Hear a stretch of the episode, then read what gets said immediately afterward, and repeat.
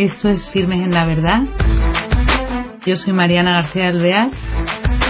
Voy a empezar con las entrevistas.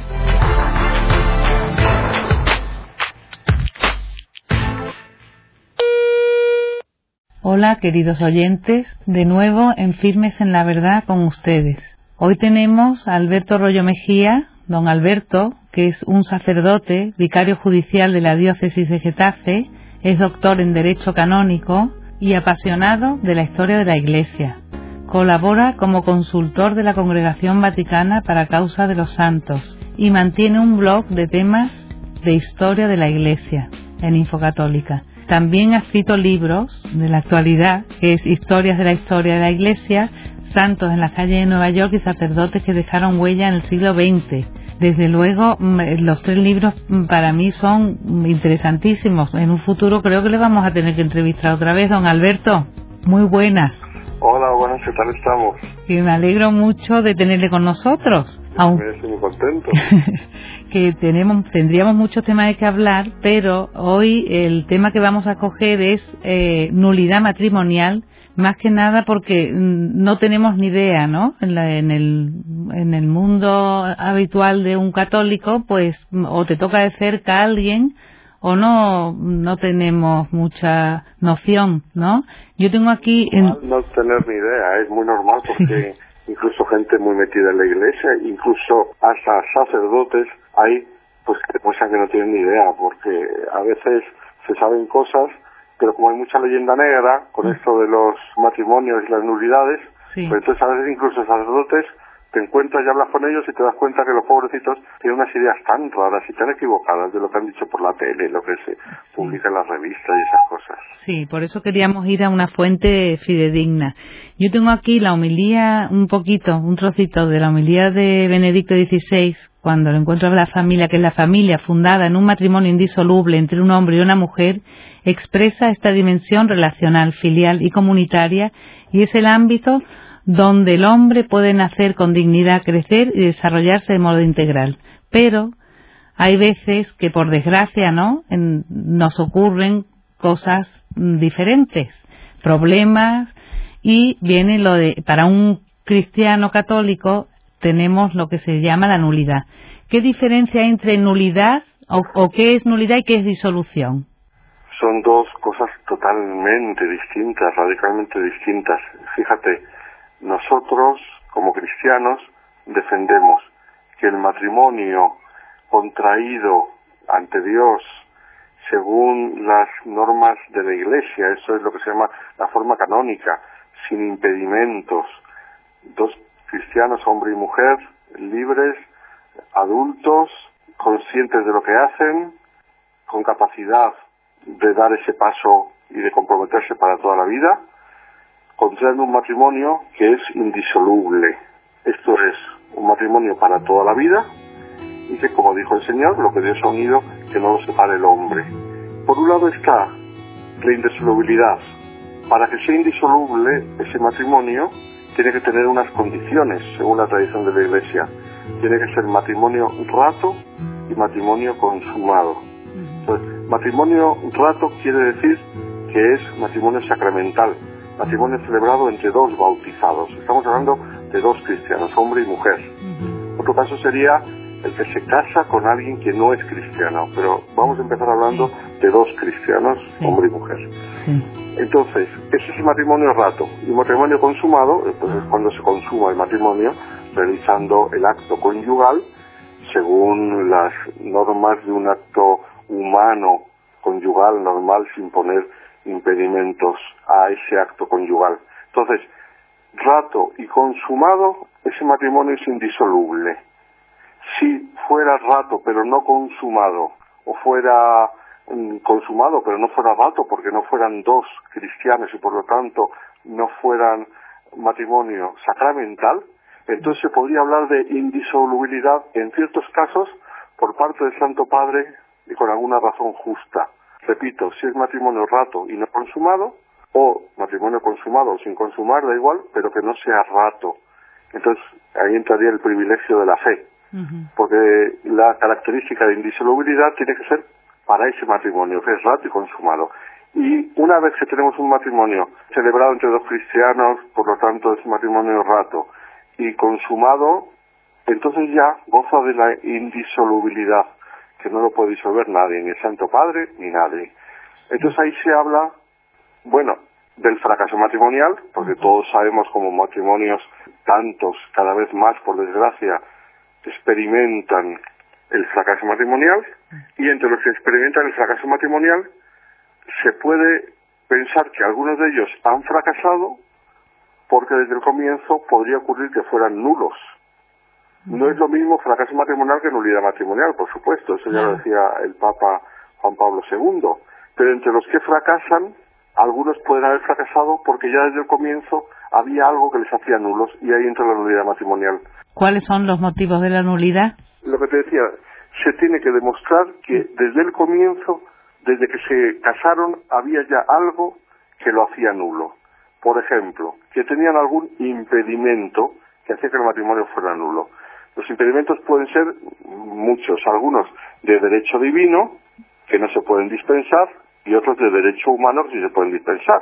Por ejemplo, de derecho divino, pues que haya un matrimonio anterior, un vínculo anterior que no sea que no se ha roto. Aunque no sea por la iglesia. antes, pues no se pueden volver a casar. Aunque no sea por la iglesia. Por ejemplo, la impotencia, que uno de los dos tenga impotencia antecedente o perpetua. O por ejemplo, que uno de los dos hubiese recibido el orden sagrado y no haya sido dispensado, o que hubiese recibido un voto público y perpetuo de castidad en la iglesia, o sea, un voto religioso y no y no haya sido dispensado. Luego hay otros que son, por ejemplo, por disparidad de cultos, entonces, entre dos personas, uno que es católico y otro que no está bautizado, eso es un impedimento, pero que se dispensa con facilidad. O, por ejemplo, uno que sea católico y otro que sea protestante o de una iglesia cristiana que no sea católico, eso también se dispensa. O, por ejemplo, el hecho de que sean primos hermanos, eso es un impedimento, pero se dispensa. Y, sin embargo, si son hermanos o padre eh, e hija o madre e hijo, eso ya sería de derecho natural y eso no se puede dispensar.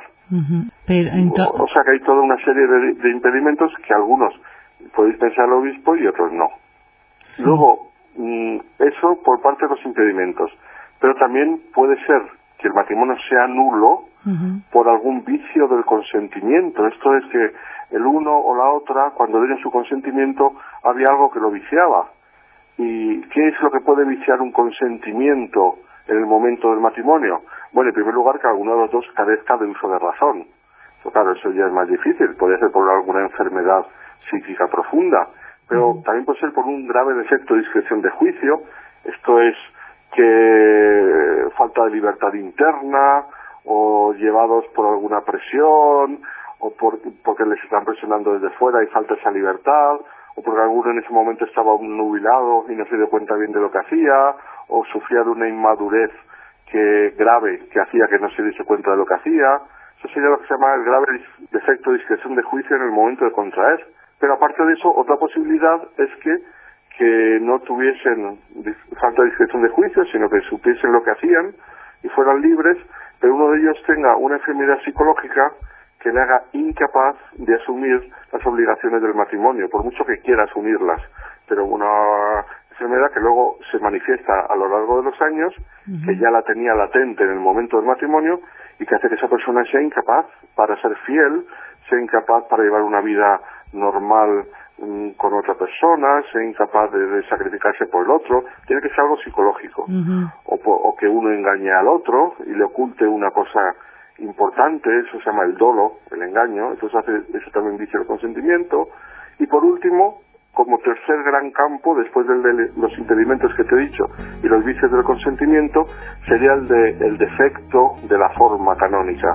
El concilio de Trento, pues ya hace cuatro siglos, impuso como obligatoria la forma canónica para los católicos.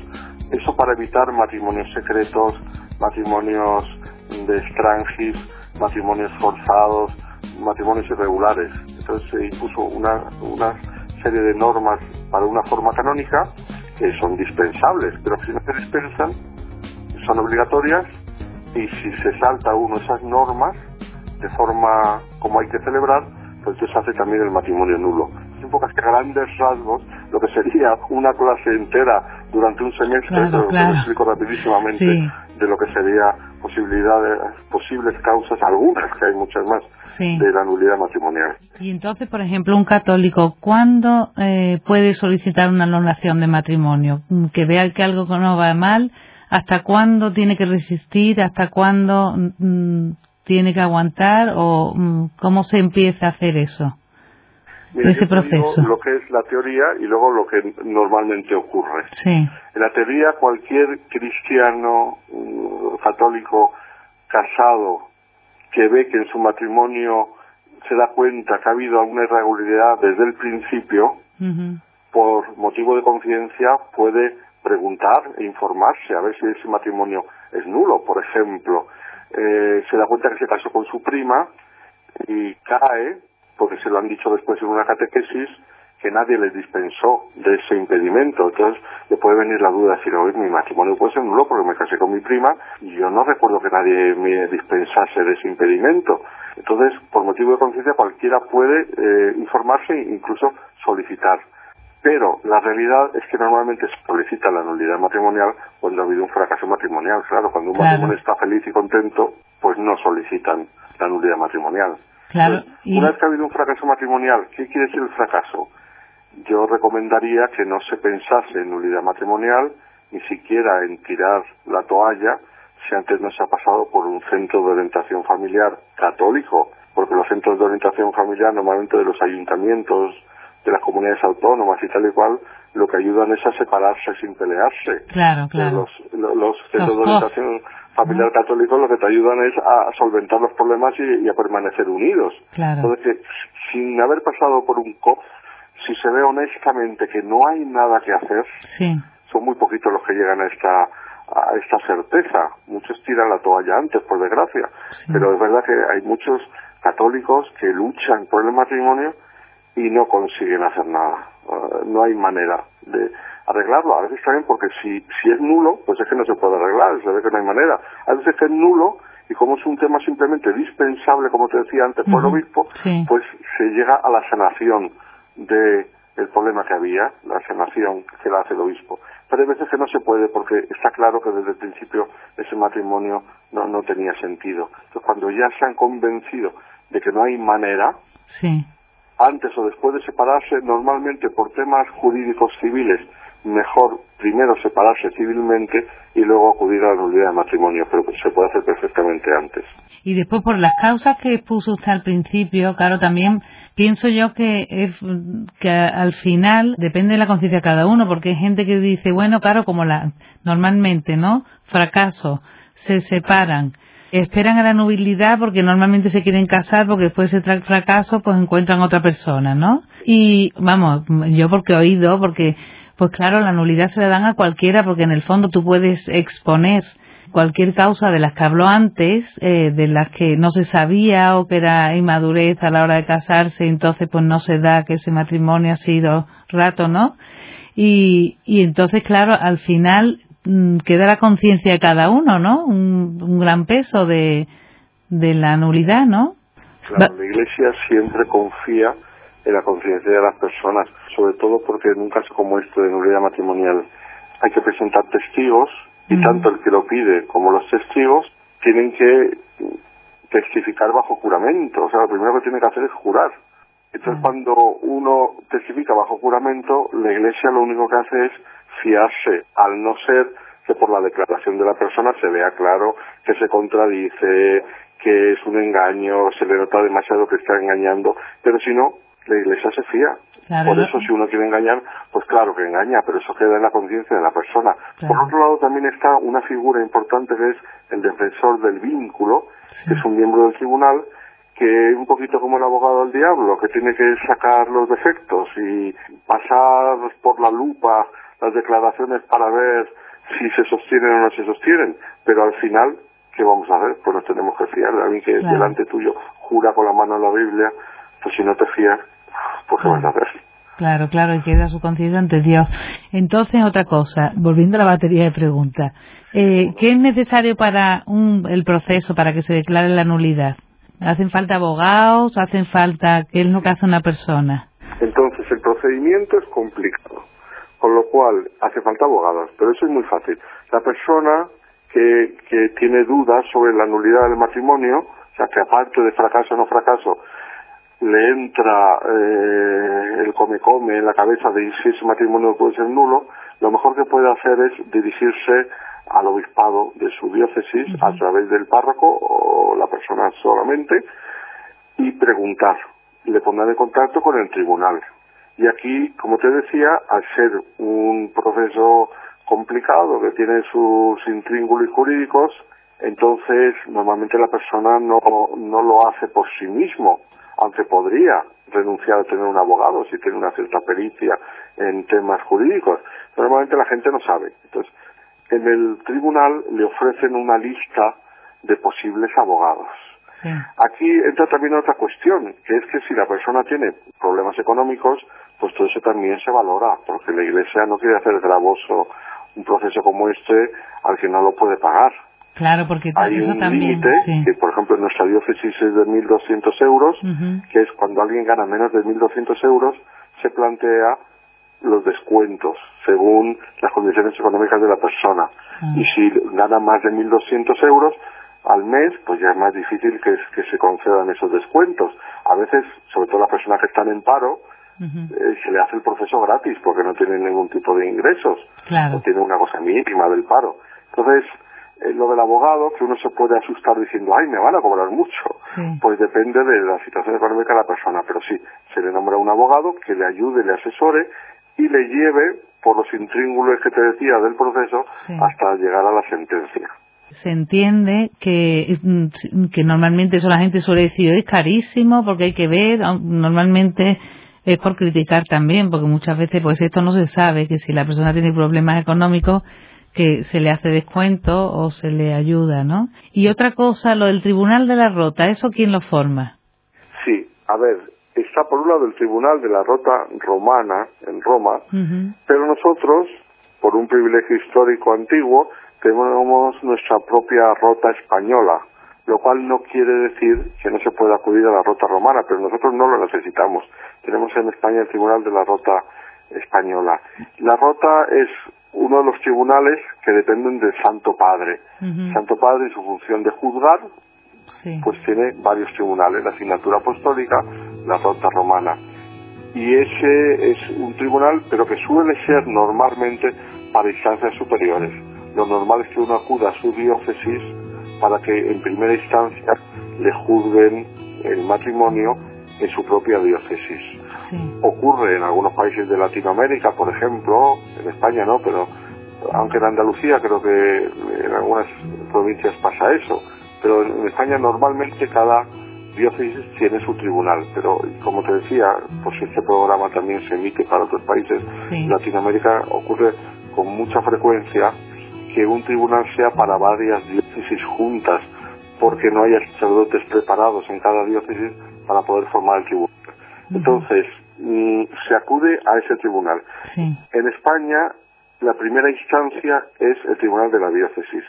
Como para declarar la nulidad no basta una sentencia, sino que tienen que ser dos sentencias conformes, que las dos digan afirmativamente que la causa es nula. Sí. En España, la segunda instancia está en los tribunales metropolitanos. Esto es de las cabezas de las provincias eclesiásticas, como puede ser Madrid, Toledo, puede ser Burgos, puede ser Pamplona, y, o sea, lo que son las- los arzobispados, para Sí. que nos hagamos una idea. Sí. Esa es la segunda instancia. Y estos arzobispados tienen como segunda instancia de ellos mismos la rota española. ¿Cualquiera puede acudir a la, puede acudir a la rota romana? Sí. ¿Garantías de que van a juzgar mejor? Pues bueno, más o menos, porque todos son expertos. Lo que sí se sabe que es un tribunal directo del Santo Padre, pero claro, tiene la complicación de que está en Roma, y entonces uno está en Badajoz, si tiene que acudir a Roma, pues tiene que contratar un procurador en Roma, Claro. tiene que contratar un abogado para la rota romana y todo se complica mucho. Por lo tanto, normalmente se recomienda que cada uno lo haga en su propia diócesis. Y eso porque si no, si por ejemplo a uno que no, no le dan la nulidad aquí, ¿acude a la rota romana o no? ¿O, o tienen las mismas Por posibilidades? ejemplo, si aquí le, aquí le niegan la nulidad.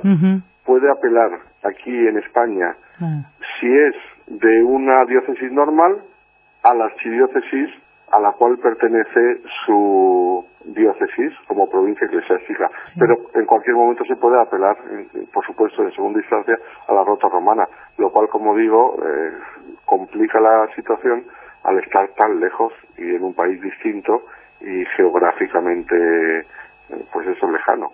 Claro. Pero se puede, por supuesto que sí. Y por último, porque no nos queda mucho tiempo, pero ¿qué pasa con los hijos en caso de nulidad? ¿Es como la separación civil?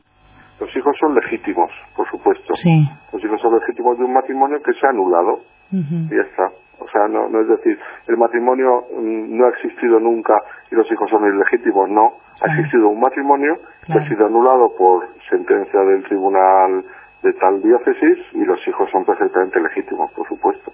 Solo faltaba que los pobrecitos tuviesen que cargar con el San Benito de ser ilegítimos. Claro. No, no, ni muchísimo menos. Muy bien, muy bien. Yo porque no se nos quedara nada en el tintero, don Alberto, pues se nos ha acabado el tiempo, que se nos ha pasado volando. Pero le agradecemos muchísimo. ¿eh? Le vamos a llamar otro día para, para entrevistarle porque tiene unos libros preciosos, interesantísimos.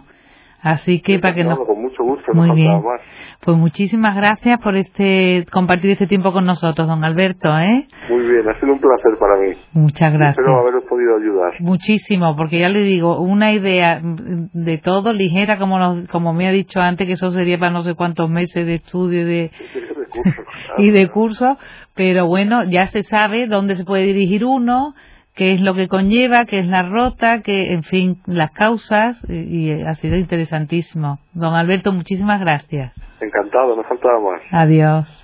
Adiós, adiós. Queridos oyentes, aquí hemos dejado a don Alberto, bueno, muy agradecidos porque realmente no tenemos ni idea y hemos, ya con esto tenemos una ligera idea y bueno, pues concretando un poco, lo fundamental yo creo es que es una cosa que puede pasar hoy día y que como de todas maneras los pasos, depende de cada sitio varía, pues lo que él decía es dirigirse al párroco para mm, pedir indicaciones, pues yo creo que es lo más indicado. ¿Eh? y de allí ya pues se van dando los pasos que nos van mm, indicando. Pues muchísimas gracias y hasta el próximo programa.